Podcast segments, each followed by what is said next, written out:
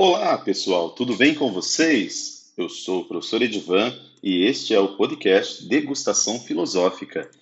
Neste episódio, trataremos então da continuação das explicações relacionadas a aquilo que o edital para o vestibular da Federal do Paraná de 2020 e 2021 está cobrando da obra é, Discursos sobre a primeira década de Tito Livio, né? E também conhecida como Discourse, obra de Maquiavel. Já estamos no capítulo 7 da nossa explicação, conforme as páginas e solicitações da obra que a Federal pediu para que vocês lessem, né? O capítulo 7 vai, sétimo vai falar o, o quanto são necessárias acusações para conservar uma república livre, né? Para Maquiavel, a, acusar alguém perante o povo né, acusar alguém diante de um magistrado, acusar alguém diante de um tribunal, né, principalmente acusar as pessoas que, de certa maneira, é, atentam contra a liberdade, é um direito útil e necessário para aqueles que desejam que a liberdade mantenha-se salva. Né? É importante que você perceba isso. Né? Por isso que, se você, por exemplo, vou fazer aqui apenas um parênteses, né? Por isso que você percebe que o, o poder judiciário ele precisa agir de maneira firme sobre aqueles indivíduos que fazem então alusão a qualquer tipo de forma de governo que retire dos indivíduos a sua liberdade, né? Então é, é importante que esses indivíduos sejam identificados e publicamente apresentados, né?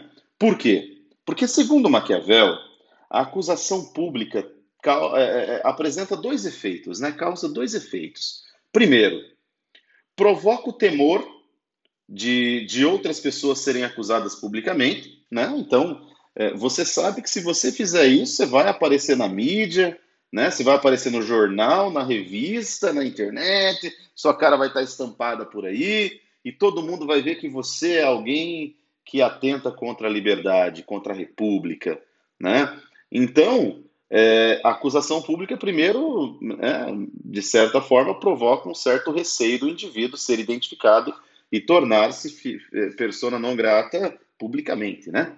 Enfim. O, a segunda, o segundo efeito, né? O segundo efeito que a acusação pública pode causar é impedir que se venere algum cidadão em particular, né?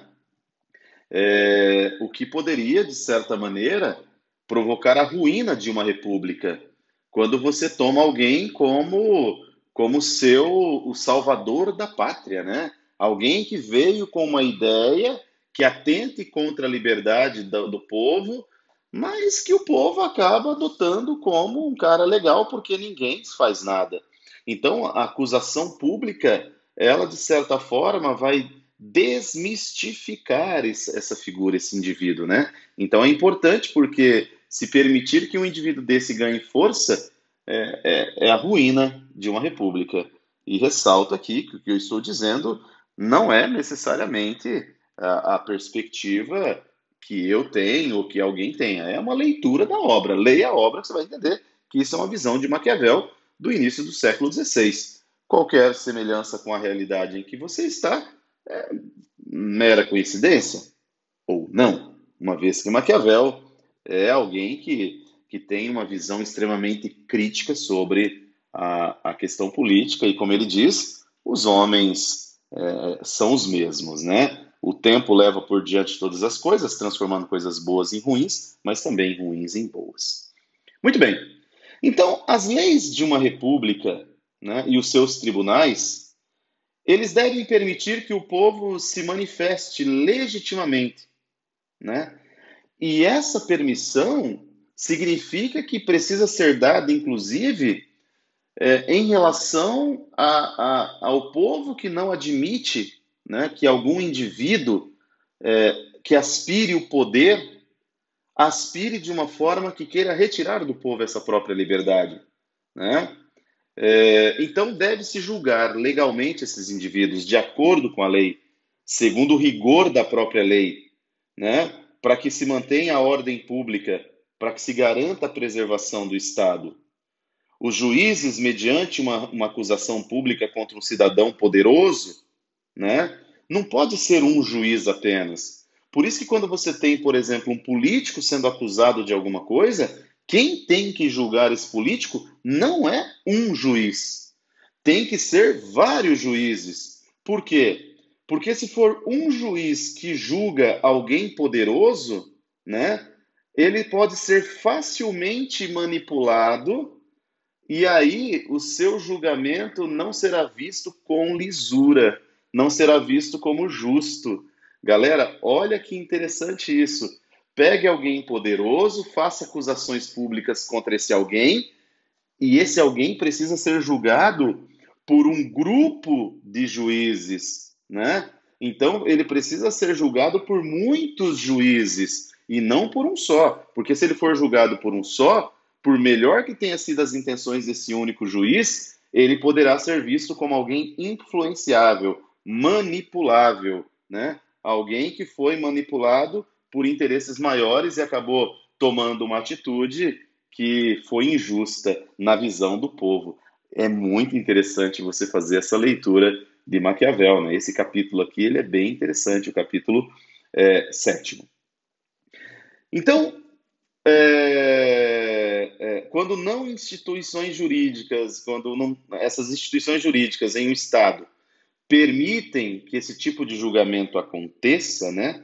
Quando você percebe, então, julgamentos que ocorrem é, desta forma, né? É, é, você vai perceber, então, que as pessoas vão recorrer a poderes externos, né? Forças estrangeiras. E todas as vezes em que você não dá conta de, de julgar algo internamente que você necessita de outros, de estrangeiros para resolver esse problema, você está colocando em risco a ordem, né? Então, segundo Maquiavel, você não pode buscar auxílio. Vou dar um exemplo. Você não pode buscar auxílio no Conselho de Ética da ONU para resolver um problema interno no Brasil, porque nós temos poder judiciário suficiente para resolver o problema, né? Essa é a tese de Maquiavel.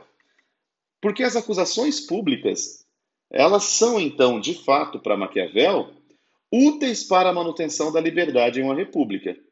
Né? Elas são úteis.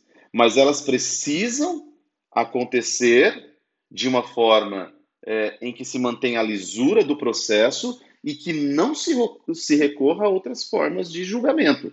Então é aquela velha história. Maquiavel está dizendo assim: roupa suja se lava em casa.